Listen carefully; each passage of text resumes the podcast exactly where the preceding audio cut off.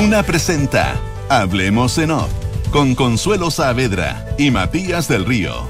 Auspicio de Clínica Alemana, Mita Renta Car, Banchile Inversiones, AFP Habitat 40 años juntos, Consorcio, Talana, Inmobiliaria Santolaya, Asociación Chilena de Seguridad y Nuevos Sabores llegan a Monticello. Duna, sonidos de tu mundo.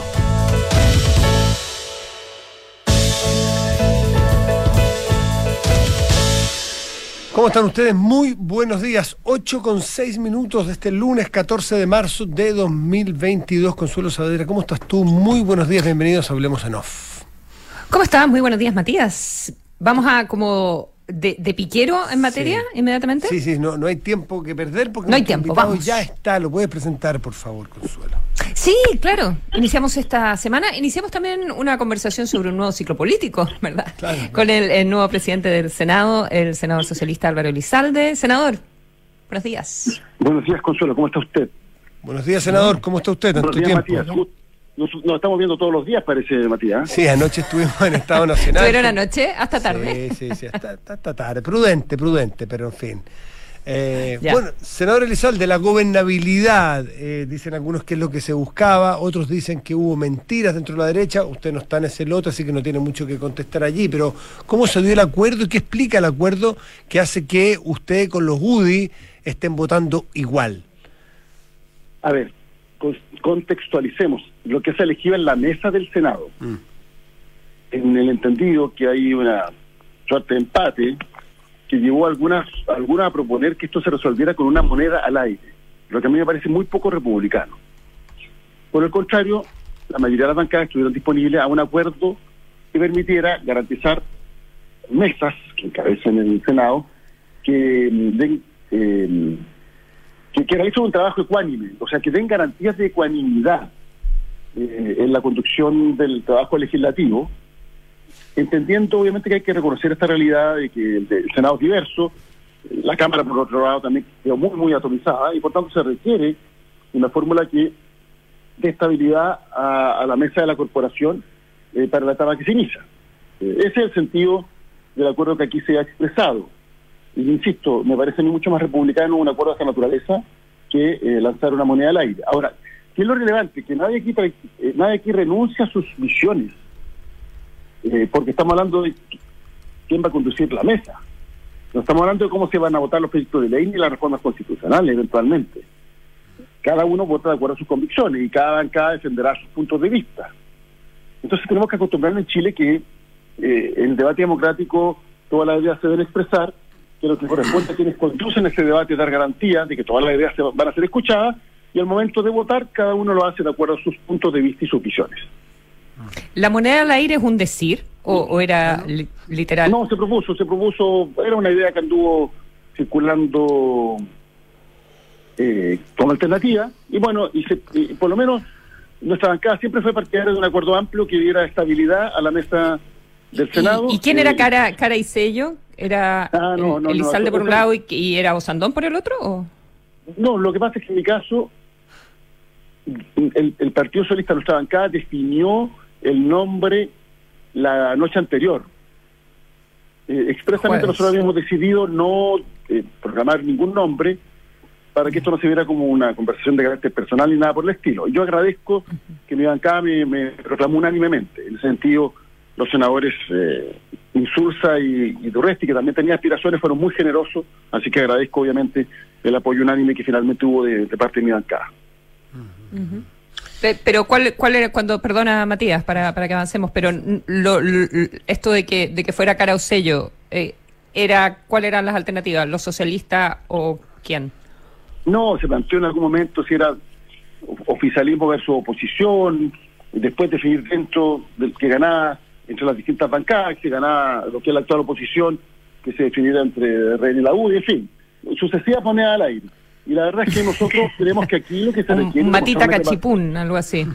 nosotros creemos que aquí lo que se requiere es una, una demostración de, seriedad. Eh, una tradición republicana tan importante como esta implica implica ponerse de acuerdo. Ojo, la moneda se dirá fuera del hemiciclo, no en el hemiciclo. el que ganaba afuera contaba con los votos de todo adentro. No, no, no la propuesta no fue tan... Tan eh, no fue tan radical, digamos. Claro, obviamente. Aunque toda negociación siempre, eh, toda negociación evidentemente que deja eh, heridos en el camino. ustedes como oficialismo no se tienen por qué hacer cargo necesariamente de los heridos que quedan en la oposición. Ahora, pero sí de un cierto daño que, que en, la prensa política interpreta de, de los costos que tuvo que pagar el ministro Jackson, que estaba haciendo otras conversaciones en paralelo.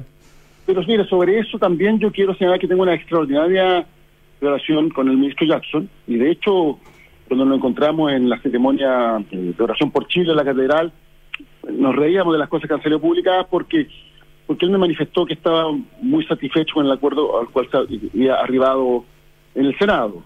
Y lo, y lo, y lo segundo es que la bancada de Renovación Nacional ha manifestado disposición de contribuir eh, al proceso legislativo constructivamente, eh, independientemente de nuestras diferencias, existe una buena relación porque yo en, esto, en este periodo que pasa fui presidente de cuatro comisiones eh, y siempre he dado garantías de ecuanimidad. O sea, nadie eh, por un resquicio parlamentario ha, perdido su derecho a dar a conocer su punto de vista. Eh, también cuando alguien del, del otro lado del, del, sistema político ha invitado a un expositor, he defendido que ese expositor pueda terminar su, su, su, su planteamiento, eh, insisto, sin ningún tipo de resquicio eh, reglamentario. Eh, entonces, en ese sentido, bueno, mi, tarea es dar garantía de ecuanimidad en la conducción del proceso legislativo. Tenemos que tener una, una, un trabajo de excelencia conforme lo, lo que demandan los chilenos. y, y, además yo creo que no sé si esto le interesa a los chilenos, no quiero decir que esta es una discusión de fin de semana quizás, pero hay temas bastante más sustantivos de los cuales hacerse cargo, los problemas de reactivación económica, por cierto, el proceso constituyente que esperamos que sea exitoso. Adicionalmente, eh, todos los temas heredados por una mala gestión del gobierno en materia migratoria. Lo que pasa, eh, señor Elizalde, podríamos, podríamos, podríamos alargar la lista. Es cierto, estos temas son bien superficiales y son de personas y no es lo que realmente le sucede al chileno y a la chilena medio, eso es verdad, pero sabemos que esto también habla de gobernabilidad y que un, uno de los poderes del Estado si tiene problemas y no genera gobernabilidad, no, no hay capacidad de entendimiento, es difícil también que se sucedan buenas discusiones tendientes a buenas políticas públicas. O sea, ¿puedo, manifestar un punto sobre eso? Es que, es que no creo que, que existan problemas de gobernabilidad. No, si se los hubiere. O sea, Digo yo que, que el tema es interesante por eso. Siempre se vota y en mayoría, en minoría, asume una mesa y conoce. Eso, esto, esto es una tradición centenaria. No, nunca, nunca nadie ha señalado que porque haya distintas opciones eh, y porque haya distintas alternativas, esto sea un drama o una crisis. Al contrario, es la forma democrática que tenemos para resolver nuestras diferencias. Aquí se hizo una propuesta amplia, no todas las bancadas se sumaron, si se sumaron dos de las tres bancadas de, oposición, eh, se logró una amplia mayoría y hay una mesa que tiene que conducir ahora el trabajo legislativo, como ocurrió hace cuatro años atrás, en que se enfrentó la posición de aquel entonces con el oficialismo, hubo una diferencia incluso más estrecha, y cuatro años antes similarme, de forma similar, o el año 90, cuando Gabriel Valdés compitió con un candidato, me parece, de Renovación Nacional y contó con el apoyo de Jaime Guzmán. En fin, esto ha ocurrido muchas veces. Eh, no, no, no, no hay que, no hay que eh, sobredimensionar lo que aconteció la semana pasada, para nada. Ahora, claro, esto ha generado una crisis en una coalición que yo espero que se resuelva. No, no me voy a involucrar en, esa contienda, en ese conflicto, porque no me corresponde, ni siquiera eh, voy a opinar al respecto. Pero insisto, aquí se votó, se dijo la mesa y la mesa está trabajando. Y ahora, sin ir más lejos, en un rato más tenemos la primera reunión con los comités, que son las bancadas, donde vamos a planificar el trabajo legislativo del año y todas las bancadas van a participar. Y, le insisto, es parte de la forma en la cual se han resuelto las diferencias de esta naturaleza del Senado y, por tanto, no creo que tenga sentido dramatizar. Viene también el trabajo con coordinación Perdona, Matías. Sí, no, porque recordar a la gente que estamos conversando con eh, Álvaro Rizalde, presidente del Senado aquí en Duna. El trabajo que se va a hacer eh, a propósito de, eh, de, los proyectos de ley y el trabajo que se empieza a hacer hoy día con, el gobierno, eh, ¿verdad? La, reunión de coordinación con el, con el ministro con el ministro Jackson, no sé qué otros ministros participan, y el presidente Boric que ya ayer dijo que el tema prioritario en la agenda iba a ser la, reforma tributaria. Em, desde el Senado y desde la banca socialista, ¿cuáles, ¿cuáles son los temas de verdad prioritarios? No todos los que quieren hacer durante el gobierno, pero ¿con qué empezar? Bueno, en primer lugar, la reunión de coordinación con el ministro Jackson se va a realizar mañana en el Senado en Valparaíso. Okay. Eh, hay una reunión del comité político donde el gobierno debería ya eh, definir sus prioridades y por tanto se nos va a informar mañana de cuáles son esas prioridades. Eh, después de eso, obviamente, citaremos a reunión de bancada con el objeto de definir el itinerario, las tablas correspondientes en relación a los distintos proyectos de ley. No olvidemos que el gobierno tiene siempre en Chile una un, instrumento muy importante que es, la fijación de urgencias. Y por tanto, los proyectos que el Ejecutivo plantea con urgencias tienen prioridad en su tramitación respecto a otros proyectos. Pero a mí me interesa que además tramitemos proyectos que son iniciativa parlamentaria y por tanto vamos a establecer un mecanismo como el que se estableció en los años anteriores con, con eh, días en que se veían los proyectos que eran de iniciativa de los, distintos senadores y senadoras con el objeto de enriquecer el trabajo. ¿Qué es lo que hemos dicho? Primero, esto es una opinión personal. Eh, y sí creo bueno esto representar eh, a, la, gran mayoría de los parlamentarios de oposición, perdón, de, que estamos apoyando exactamente el gobierno, no de oposición. Sobre eso, eh, es necesaria una reforma tributaria. ¿Y por qué? Porque con un gobierno que ha comprometido que esto es importante para mejorar la calidad de vida de los chilenos, se requiere saber de dónde van a provenir esos recursos. Y por tanto creo que es imprescindible una reforma tributaria. Y no solo permite recaudar más para eh, eh, financiar el gasto social, sino que adicionalmente permita eh, generar eh, lo que se llama justicia tributaria, que tenga un efecto también redistributivo, importante en una sociedad tan desigual como la nuestra.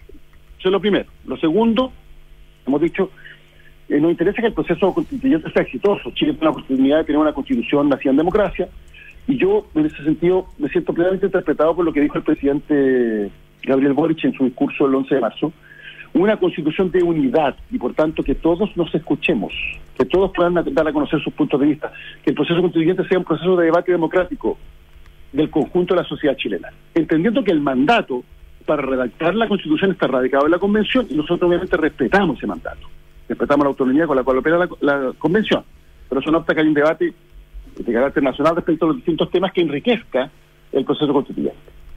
En tercer lugar, hemos planteado que es necesario hacerse cargo de la herencia en áreas donde la gestión del anterior gobierno fue defectuosa, en materia, por ejemplo, de migraciones, donde falta una política clara, además queremos que es una política con un sentido de humanidad, una política humanitaria, una, una película, una, perdón, una política que dé cuenta de la dignidad que merecen en el trato de todas las personas. Eh, ahí nos parece que es necesario también tener eh, una regulación adecuada y sobre todo una implementación de una política clara en la materia. Y eh, hemos señalado también que es necesario hacerse cargo del tema de eh, la reactivación y particularmente cómo se recuperan las tasas de empleo femenino, que son las que han estado más golpeadas como consecuencia de la pandemia. Podría plantear otros temas, pero esto a mí me parece modestamente que deben ser temas muy prioritarios eh, respecto de la gestión gubernamental. senador Elizalde, mucho antes del, de la cuasi moneda al aire y de las decisiones que vimos el día viernes y todo esto, eh, en el propio Senado se establecía como una necesidad eh, que elegir un presidente o presidenta, algún alguien que generara un liderazgo para ser, para ser el interlocutor con la convención eventualmente, o, en la discusión política que se estaba eh, dando en cuanto a que el Senado terminaba en una nueva constitución, ya sea como Senado propiamente tal, o con las funciones que hoy puede tener y rediseñar un, un, órgano distinto, con menos, con menos dientes, decían algunos. Y que usted era un hombre interesante que podía dar más posibilidades de estos vínculos y conversaciones. ¿Cómo ve usted este fin del Senado, de la experiencia que tiene y qué posibilidades tiene de conversar con constituyentes, influir en esa decisión? Eh, me gustaría conocer su opinión. Sobre este punto, lo primero que quiero señalar es que nosotros respetamos el mandato de la Convención y por tanto es la convención la responsable y la que tiene que eh, elaborar la nueva constitución. Eh, y esperamos que sea exitosa la convención en ese proceso. Sí hemos señalado con toda claridad que eh, el debate democrático debe ser fomentado y que el hecho de opinar sobre temas que son por definición opinables, porque nadie tiene la verdad absoluta respecto de, por ejemplo, el sistema político, presidencialismo versus eh, parlamentarismo, eh, presidencialismo exacerbado versus semi-parlamentarismo, en fin, múltiples alternativas. Eh, como son temas opinables, creo que cada actor puede dar a conocer su punto de vista. Y eso jamás se puede interpretar como una intervención y no es una presión respecto de la decisión que tienen que tomar los eh, los integrantes de la convención.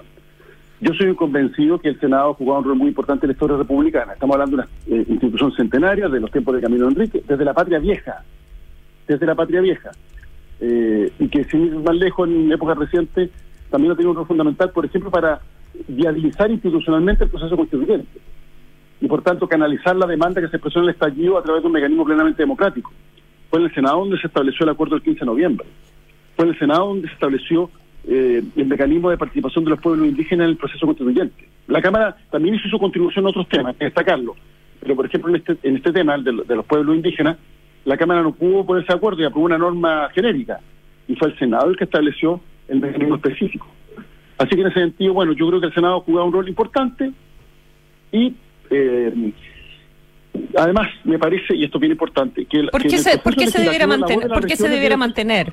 ¿Por qué, a su juicio se debiera mantener una, una estructura similar a la que existe hoy? En el proceso legislativo me parece que la voz de las regiones tiene que ser escuchada. La distribución demográfica en Chile es dispar. Por tanto, una Cámara que responde solo al, factor eh, eh, de representación ciudadana sin eh, una participación de las regiones se traduce en una Cámara que legisla para Santiago. ¿Por qué, por eso, ¿por qué? Eh, porque al final hay, hay más diputados de, de Santiago que del resto de las regiones, por el peso. Porque proporcionalmente, dado ser una, por ser una Cámara Territorial, la diferencia entre eh, los diputados de las zonas más pobladas y las menos pobladas es mayor que la diferencia que existe en el Senado. En el Senado es de 2 a 5, en, el, en, en, en, la Cámara es de 3 a, no sé, 30 y tanto, 40 y tanto. ¿ya? Entonces, obviamente que hay un peso ahí que es muy importante. Entonces, obviamente que la voz de, los territorios tiene que ser escuchada. Eh, y esto, por el contrario, la eliminación contribuye al centralismo. Eso es lo primero. Lo segundo es que el proceso de revisión legislativa por dos cuerpos separados eh, enriquece el proceso legislativo. O sea, hace que las leyes sean de mejor calidad. Si uno ve los textos aprobados por la Cámara, el Senado contribuye. Al revés, los textos aprobados por el Senado, también la Cámara contribuye. Entonces el proceso legislativo se ve eh, reforzado en su excelencia. Y el tercer, eh, el tercer punto, que me parece muy importante, es eh, que Sí. se cayó la conversación. Estábamos con el senador Álvaro Lizalde, presidente del Senado. ¿Está por ahí, senador? Vamos a ver qué es lo que sucedió. Planteando, planteando ya una, una digamos, de defensa mm. eh, súper eh, clara y, explícita del rol del Senado tal como lo conocemos. Em, claro, con la conformación, con la, con la diferenciación, lo que muchas veces han dicho anoche, nos estuvimos en el programa conversando con otros senadores, es que a lo mejor redibujar facultades distintas eh, más que eliminar. Senador Elizalde, ahí retomamos. Sí, sí, sí. Nos hace que lo tercero. Ya, lo tercero. Lo tercero es que eh, yo creo que una democracia en forma es una democracia que distribuye el poder, no que lo concentra. La concentración del poder se ha traducido en experimentos autoritarios que han sido nefastos para países en todo el mundo, eh, sin excepción. y por tanto, creo que en ese sentido, aquí lo que tiene que haber es una distribución del poder, y así como hay que darle más poder a las regiones, también tiene que haber una Cámara que represente a la región en el proceso legislativo y que permita un sistema de contrapesos que son muy, muy fundamentales para la democracia. Hay quienes se olvidan de esto porque claro dicen, si yo estoy en el gobierno quiero, quiero resolverlo todo, pero, pero ojo, ocurre que a veces, y es un principio básico de la alternancia, gobiernan otros y, y gobiernan con, mal, con, quizás eh, no la misma voluntad constructiva y más bien imponer una determinada voluntad. Ha habido experimentos autoritarios de todo tipo y por tanto creo que el contrapeso de poder, la distribución del poder es positiva, es positiva para la democracia. Permite algo muy simple, que es que eh, la democracia sea el gobierno de la mayoría, pero la forma en que se ejerce el poder no es irrelevante para la democracia. Eh, y, la forma en que se ejerce siempre debe ser con respeto a todo y todos. Senador Álvaro Rizalde, eh, muchísimas gracias. Muy buenos días. Matías, ¿puedo decir una última cosa? Pero por supuesto. Ah, hay estudios que se han hecho respecto del tiempo de tramitación de las leyes y el trabajo que, realiza el Senado, un, un, trabajo que se, realiza con mucha celeridad. A veces no hay mayoría para aprobar proyectos de ley, pero eso tiene que ver con la composición política, que es lo que los ciudadanos eligieron en las urnas. Eso es otro tema.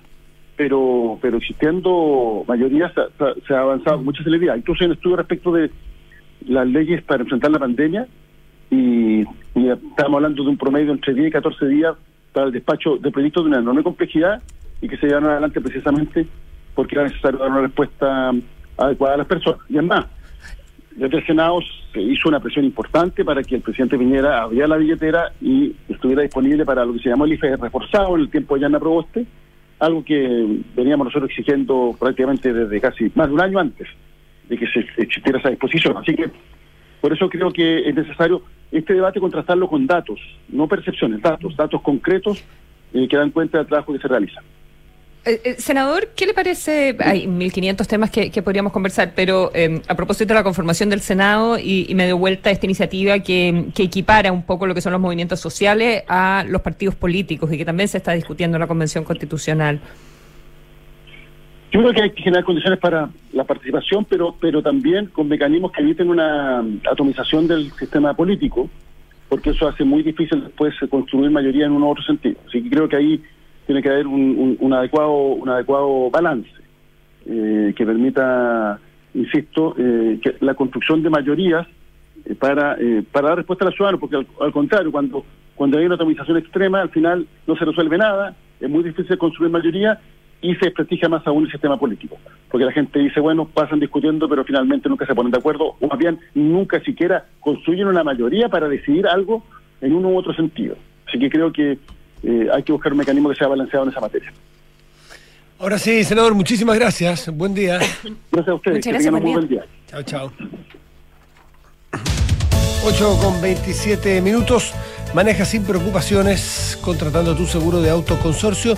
Asistencia 24-7, protección ante robos, daños a terceros y reparación in situ dentro de Chile. Y si contratas antes del 25 de marzo, lleva tu SWAP 2022 sin costo.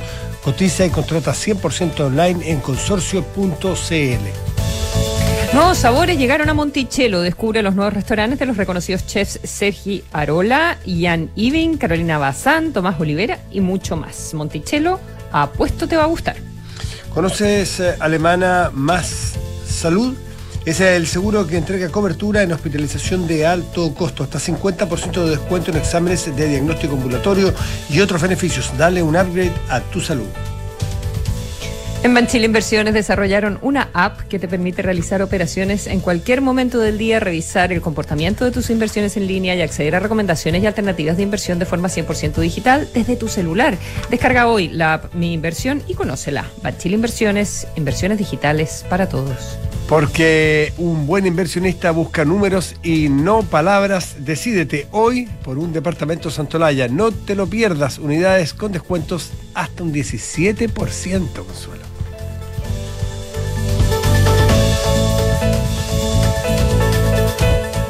Mita, Rentacar y Leasing Operativo somos mucho más que autos para disfrutar. Somos mucho más que flotas para las industrias que mueven el país. Somos servicio de excelencia y seguridad. Somos innovación y cuidado por el medio ambiente. Además, somos referentes en la movilidad para empresas de norte a sur, como también para las personas que hacen de su vida un constante movimiento.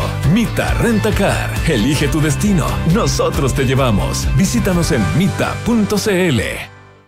Descarga y usa la aplicación Mi Inversión. Con ella podrás realizar operaciones en cualquier momento del día, revisar el comportamiento de tus inversiones en línea y acceder a recomendaciones y alternativas de inversión de forma 100% digital desde tu celular. Hazte cliente hoy mismo en banchileinversiones.cl. Banchile Inversiones. Inversiones digitales para todos. Nuevos sabores llegaron a conquistar los paladares a Monticello con los reconocidos chefs Sergi Arola. Monticello a la vista. Jan Ivi. Llegó la revolución del sabor. Carolina Bazán. ¡A la cocina, muchachos! Descubre los nuevos restaurantes de Monticello y un sinfín de recetas para pasarlo bien. Gran Arena, Boulevard, Hotel y mucho más.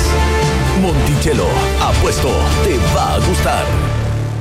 Yo estoy en Habitat, porque mis ahorros son mis ahorros. Están seguros y me han dado la mejor rentabilidad de largo plazo. Yo estoy en Habitat porque si algún día no estoy, mis ahorros serán para mi familia. Hoy estoy en Habitat y a futuro Yo quiero poder elegir que sigan administrando mis ahorros. 8 de cada 10 personas quiere tener libertad de elegir entre el Estado y las administradoras privadas. Defiende tu libertad de elegir, porque tus ahorros son tus ahorros. AFP Habitat, 40 años juntos, haciendo crecer tus ahorros. Infórmese sobre la rentabilidad de su fondo de pensiones, las comisiones y la calidad de servicio de las AFP en el sitio web de la Superintendencia de Pensiones www.spensiones.cl. Digitaliza los procesos del área de recursos humanos con Talana, la más completa y robusta plataforma de gestión de personas. Gracias a los módulos de remuneraciones, asistencia y turnos, comunicaciones, firma digital, centro de requerimientos y desarrollo organizacional, Talana ha ayudado a las empresas a reducir sus costos operacionales en más de un 30%. Únete a las miles de empresas que ya han digitalizado su área de recursos humanos. Con Talana, rediseña la forma de trabajar.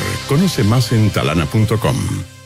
Maneja tranquila con tu seguro de autoconsorcio. Ir a la pega, salir con los amigos, andar de acá para allá, una lata, quedarse botada. Con el seguro de autoconsorcio tengo asistencia 24-7, servicio de grúa y mucho más. Es completísimo. En Consorcio tenemos un seguro de auto que no te puedes perder. Contrata tu seguro antes del 25 de marzo y te entregamos un SOAP 2022 sin costo para ti. Además, contarás con coberturas en caso de robo, daños a tu auto y a terceros. Cotiza y contrata tu seguro 100% online en consorcio.cl. Promoción válida para pólizas emitidas entre el 1 y 25 de marzo de 2022. El riesgo es cubierto por Consorcio Seguros Generales información del producto y promoción en consorcio.cl. Porque un buen inversionista busca números y no palabras. Decídete hoy por un departamento Santolaya. Unidades con descuento de hasta 17%. Solo 5% de pie. Hasta en 48 meses y cuotas desde solo 95 mil pesos. Te regalamos hasta 24 dividendos para comprar con solo el 10% de pie. Arriendo garantizado para inversionistas. Santolaya. Más de 30 años de experiencia para multiplicar tu inversión. Consulta condiciones en santolaya.cl. Santolaya Constructora Inmobiliaria. Números, no palabras. Todos estos meses te hemos acompañado con todo. Y hoy volvemos juntos. En la Asociación Chilena de Seguridad queremos que vuelvas de manera segura con todo. Seguimos dejando los pies en la calle para cuidarte y entregarte todas las herramientas que necesitas para que tu negocio siga funcionando. Volvamos con todo, volvamos seguros.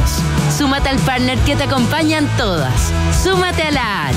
Las mutualidades de empleadores son fiscalizadas por la Superintendencia de Seguridad Social www.suceso.cl. Hola, hijo. Oye, papá, ¿andas por tu casa por casualidad? Nos escapamos con tu mamá a la playa. ¿Pasó algo? Oh, de veras. Es que no recuerdo si dejé la puerta trasera con llave. Ay, José, ya ahora que te ponga una alarma, así cada vez que sales quedas tranquilo. Mira, con Verisur lo puedes revisar desde la app. Sí, lo sé. De esta vez no pasa. Llamaré ahora mismo. Chao. Protege lo que más quieres con alarmas Verisur. Llama al 600-385-0003 o calcula online en verisur.cl. Activa Verisur. Activa tu tranquilidad. Hablemos en off. Consuelo Saavedra y Matías del Río están en Duna. En la Asociación Chilena de Seguridad siguen dejando los pies en la calle para cuidarte y entregarte todas las herramientas para que tu negocio siga funcionando. Volvamos con todo, volvamos seguros, súmate a la H. 8 de cada 10 personas quieren tener libertad de elegir entre el Estado y las administraciones privadas para que administres sus fondos. Defiende tu libertad de elegir, tus ahorros son tus ahorros. AFP Habitat 40 años juntos haciendo crecer tus ahorros. Y únete a las miles de empresas que ya han digitalizado su área de recursos humanos con Talana, rediseña la forma de trabajar. Conoce más en talana.com. Tu empresa se mueve a lo largo de todo el país con Mita, el mejor servicio de leasing operativo con flotas de vehículos variados. Síguelos en redes sociales, arroba Mita Rentacar y participa por un increíble premio. Mita, elige tu destino, nosotros te llevamos, dicen en Mita. 8 con 34 minutos. Estás en Hablemos en Off Radio Duna. Consuelo, no van tres días de gobierno y empiezan a suceder cosas que han pasado en todos los gobiernos, para un poco para poner la pelota en el piso en que, en que al final las cosas no suelen ser tan distintas en un lado y otro. Eh, eh, la, generación de, de, estilos distintos es una cosa, pero donde hay seres humanos y donde hay política y donde hay poder y donde hay tironeo, van a suceder más o menos las mismas cosas. Me refiero ya a algunos malos entendidos que han sucedido, por ejemplo, en, este nombramiento fallido a, Felipe Berríos, en, en, un cargo, no sabemos exactamente cuál iba a ser, en el Ministerio de la Vivienda, en gestión de campamentos, era. Exacto. En campamento, uno no estaba muy bien, eh, no estaba muy claro en qué, en qué consistía, ¿verdad?, la invitación a, a a participar, porque esto se conoce por una comunicación interna de eh, la Compañía de Jesús, de la congregación a la que pertenece eh, el sacerdote, que vive en, que ha dedicado toda su vida al trabajo con los campamentos y que vive en Antofagasta en el campamento de la Chimba. Eh, y eh, varias cosas eh, sobre eso. Uno, lo, lo que dices tú, creo yo estoy de acuerdo, siempre hay ripio, siempre hay desorden. Eh, uno no esperaría que eso ocurra tan, tan pronto y con, y con algo que se podría haber manejado de mejor manera. Tampoco es un tema tan gigantesco, digamos. Eh, no es que vaya a caer ningún ministro ni nada. Felipe de Río esta mañana comunicó que no va a no asumir el rol al cual lo habían invitado, que tampoco está muy claro cuál era, eh, ¿verdad? Eh, porque se interpretó que era como un cargo de carácter ejecutivo, por lo menos por la comunicación eh, de, de los jesuitas, a mí me pareció, porque hablaba de un programa de trabajo eh, en los campamentos. Me recordó ¿Ya? esto, Consuelo, esta renuncia, si es que tú dices que Berrío renunció, es que renuncia antes de asumir, y esto le pasó ya en 2015, Exacto. ¿te acuerdas? Cuando iba a ser capellán de la moneda y se conocieron esos emails donde el, cardenal Errázuriz, Esati y, y- y Correa, el, ¿cómo se llama? El exministro Correa, eh, hacían mención a que, o más bien a través de Correa, Esati y Errázuriz le pedían al gobierno, a una conversación con el entonces ministro de Interior Jorge Burgo, presionando aparentemente, según los mails que salieron, eh, o haciendo ver que no querían que eh, Berrío fuera el, el- el- el capellán de la moneda porque iba a ser muy difícil, iba a tener, iba a obligar, iba a poner, según decían esos mails en su momento, que se filtraron, eh, que si nombraban la moneda Felipe Berríos eh, capellán, iban a obligar a la iglesia a oponerse a ese nombramiento y iba a dejar al gobierno en una posición muy incómoda, por lo cual eh, mejor era evitar ese problema. Y al final Berrío, sin decir mucho más, terminó renunciando antes de tener el cargo. Bueno, aquí parece que pues, sucede lo mismo. Eh, eh, sí, eh, o sea, de hecho no, no, ya, ya se sabe, no, no, no va, no va a asumir el, el cargo que tampoco necesariamente es un cargo, ya, Mm. porque creo que el gobierno eh, eh, lo pilló desprevenido la comunicación interna de, de los jesuitas. A ver, varias preguntas que me surgen. ¿Puede un sacerdote participar en una instancia de gobierno? Depende de la instancia de gobierno, si es una comisión, si es como la comisión Bravo, la comisión Engel, o si es algo más ejecutivo, un consejo consultivo permanente. ¿Puede alguien perteneciente a eh, la Iglesia Católica eh, participar de esa manera en una. ¿Tú dices porque la iglesia no lo gobierno? permita o porque, o porque no puede por ser sacerdote? Tu pregunta cuál es. O porque hoy en día cualquier integrante de la Iglesia Católica o de la Compañía de Jesús está interdicto. Ah, eh, o sea, si hay veto, hay veto para que participen por ser en todos esos niveles, creo que en todos esos niveles eh, es la pregunta. Ahora, nadie duda que Felipe de Río es uno de los máximos expertos en campamentos del país, ¿verdad? Hay otra discusión sobre su, si su aproximación a los campamentos es la que se necesita o, o- o la manera en que Ya, eh, trabaja en la es- gestión de los barrios, si eso es lo que se necesita.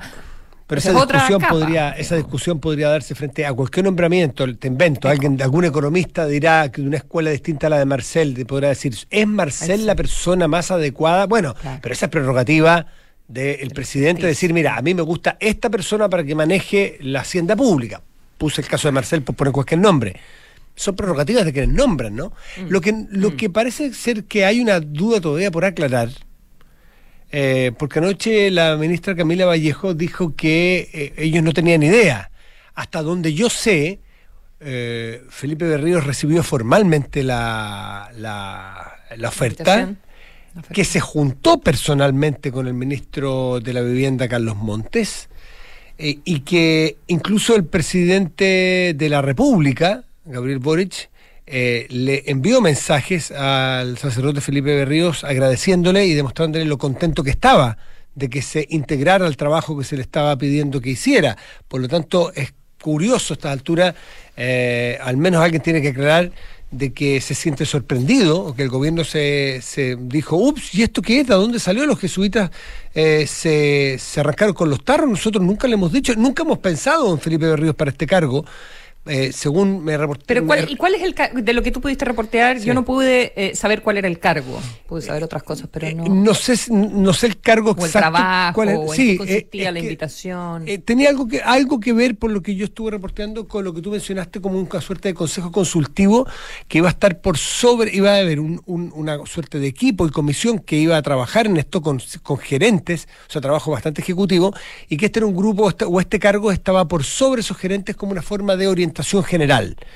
Eh, y que incluso Felipe Berríos habría planteado en que él no quería dejar como un comité asesor de política de campamento. por sobre los que estaban en el día a día. Incluso él alcanzó a, poner algunas condiciones por lo que me cuentan que es de seguir viviendo en la chimba en Antofagasta y estar viajando más. Y todo eso fue parte de las discusiones que habría tenido con el ministro Montes y él me, es más esto tengo que chequearlo pero es una buena fuente.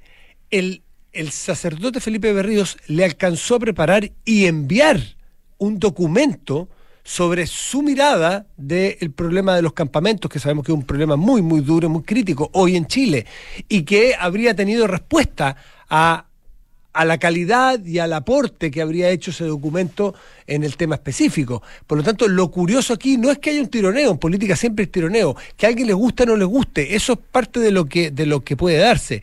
Lo que es curioso que el gobierno, a través de su vocera, diga, y no, no, sé quién dice la verdad aquí, pero que diga que el gobierno no tenía idea y que no, un poco que no saben de qué están hablando, porque nunca lo ofrecieron. Sí lo ofrecieron, por lo que yo sé, testigos que me indican que sí hubo reunión formal y presencial, no Zoom, presencial entre Berríos y Montes, y que hubo recados del presidente de la República eh, agradeciendo y felicitando a Berríos eh, por la incorporación. La, aparentemente, dentro del comité político de la moneda, que ha dicho sea entre paréntesis, em, eh, hoy día tiene su primera sesión a las 9 de la mañana, dentro del comité político hubo algunos ministros que eh, se negaron o rechazaron la presencia de Berrío justamente por su condición de sacerdote. Entiendo eh, que es la ministra de la Mujer, Antonio Orellana, quien fue eh, una de las opositoras a, una vez que supo de esta incorporación o de este nombramiento, quien habría, em, quien habría manifestado su oposición a que Berrío se incorporara al gobierno. Eso es lo que yo bueno, y todo, y todo esto por el hecho de pertenecer Berrío a una congregación eh, donde mm. hubo muchos casos de sacerdotes que abusaron, que no se supieron, y está toda esta idea, bueno, partiendo por Poblete, eh, Renato Poblete, em, abusos sexuales, eh, cosas con, con alumnas, bueno, todo tipo de casos, y en, una, una, una, congregación donde muchas de estas cosas se escondieron, ¿verdad? se escondieron debajo de la alfombra, nunca se supieron.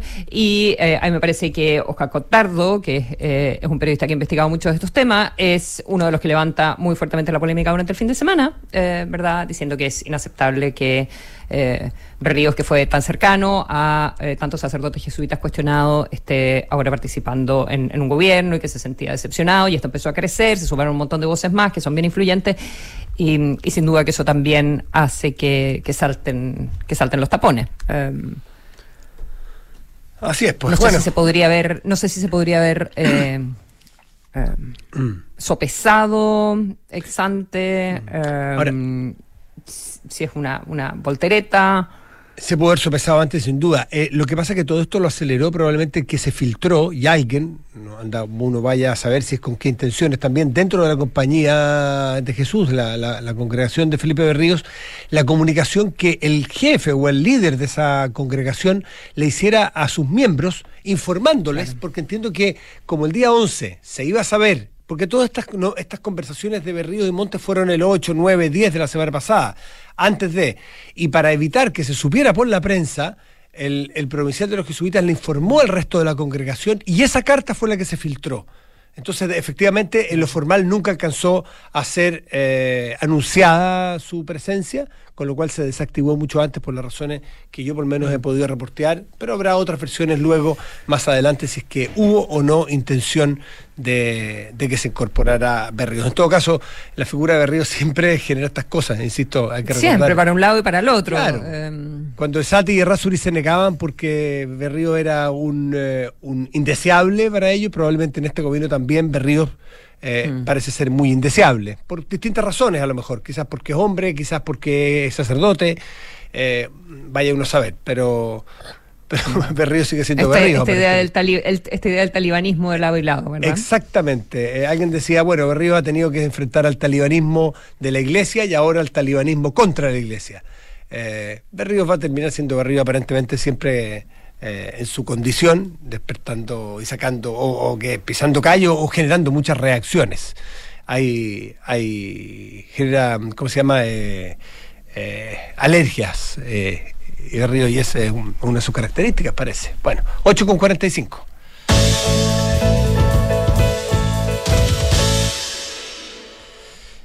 Oye, quería, quería mencionar una cosa. Bueno, evidentemente todos estuvimos muy pendientes de, del fin de semana, de todo este cambio de mando, de las diferentes actividades, de todos los simbolismos. Lo conversamos harto con Gloria Faúndez en Los Infiltrados eh, eh, hace un rato, en un en punto. Eh, y también se habló, evidentemente, hoy ya comienza el trabajo, ¿verdad? los anuncios, vamos a saber los cambios en, en, el nuevo manejo de la pandemia por parte del Ministerio de Salud, por ejemplo. Um, ahí también hubo un ruido, un ruido raro el, fin de semana, a propósito como de, de, ripios que empezó a circular que las clases iban a ser eh, voluntarias, la asistencia a clase. Em, parece que parece que fue el ministro de educación el ministro de educación eh, actual digamos dijo pero y esto de, dónde cómo puede ser que, que, nos dejen esto no estoy enterado.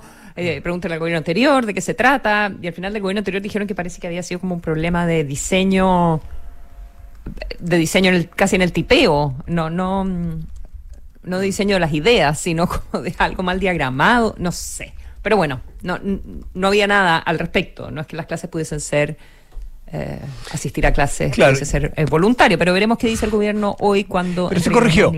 Pero entiendo que se corrigió, que como dices tú fue un error o de tipeo o de una lámina de una de una presentación que fue un error, pero generó esto una reacción bastante airada del nuevo ministro de, Educación. Estas cosas se podrían eh, se podrían evitar si hubiese buen diálogo con los anteriores, pero sabemos que estas cosas no ocurren. Decirle, oiga, usted, pero ¿por qué en último momento cambió? Y ahí se hubiese generado esta información. No, no, yo no he cambiado nada. Ah, pero esto sale. Ah, alguien se equivocó. Pero bueno, se alcanzó a generar una mini, una mini tormenta que está aclarada. Sigue siendo obligatorio el regreso a clases. Eh, y creo que se dio, por lo demás, el, el regreso a clases en los hechos las últimas semanas, ¿no?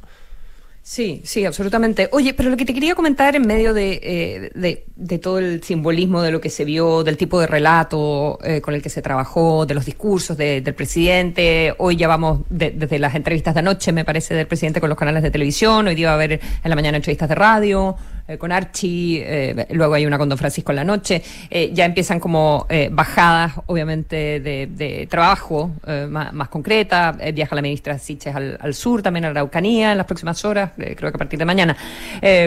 pero toda la idea de cuáles, cuáles son las prioridades, cuáles son los desafíos, que la inflación, el crecimiento, la inmigración, pensiones, salud, pandemia, Araucanía, seguridad, en fin, la Convención Constitucional, todos los columnistas hablando de esto, pero, ¿sabes? La entrevista que me pareció súper interesante es la de Juan Pablo Luna.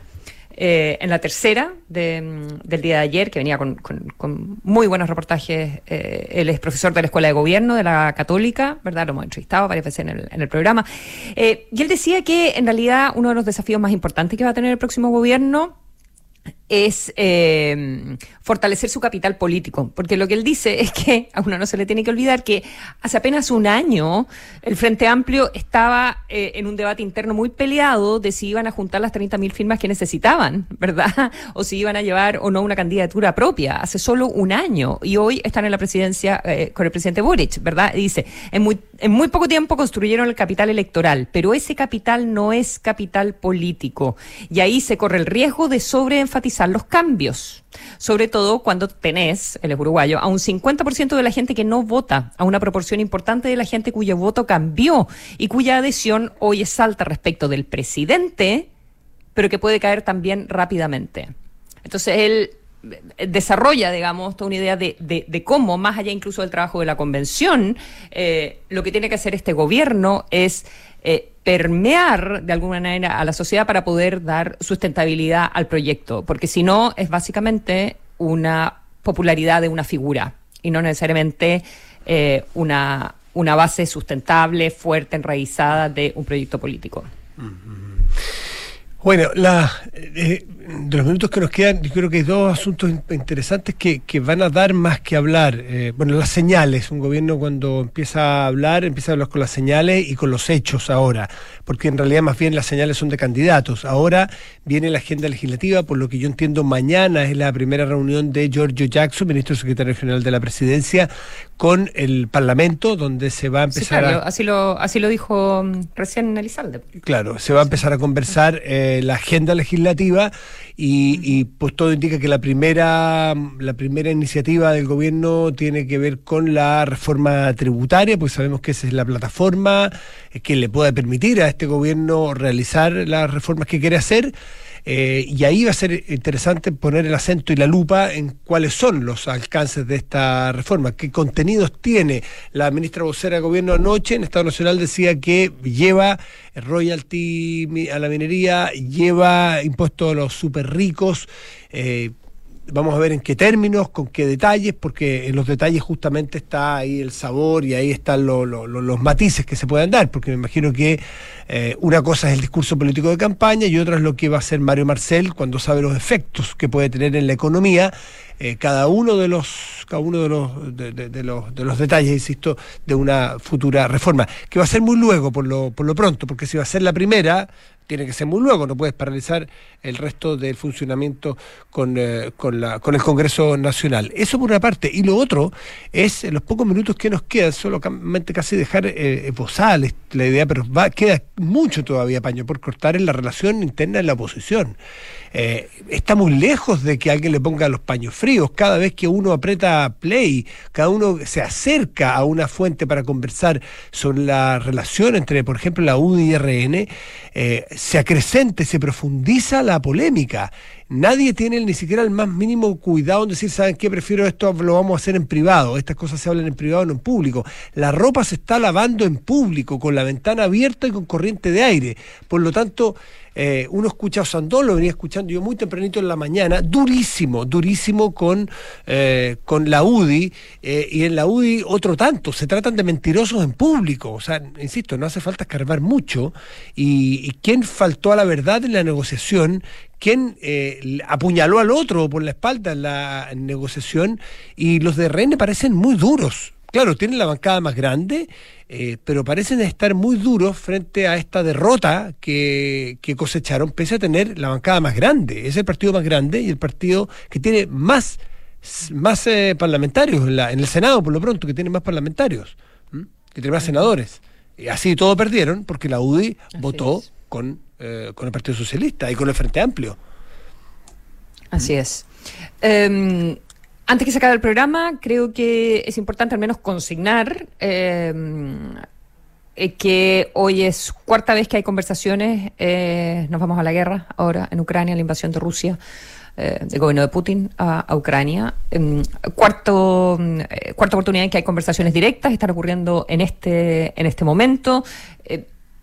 mientras hay bombardeos, hay bombardeos en zonas residenciales de Kiev, ¿verdad? Anoche, esta mañana, Um, Eh, Putin sigue escalando eh, la guerra, eh, pero la verdad es que hay que poner atención, veremos qué, sucede, pero un asesor presidencial del gobierno de Ucrania, Mikhailo Podolyak, que, viene citado en, prácticamente toda la prensa hoy día, dice que en, un video ayer por Telegram dijo que Rusia estaba con mucha mayor sensibilidad con respecto a las posiciones de, de Ucrania en estas negociaciones, que Ucrania seguía buscando un cese al fuego, eh, que, un retiro total de, las tropas, pero eh, dijo Podolyak Rusia está comenzando a hablar de manera más constructiva y en este video afirmó que él creía que quizás iban a conseguir algunos resultados concretos, literalmente en un par de días. Eso dijo.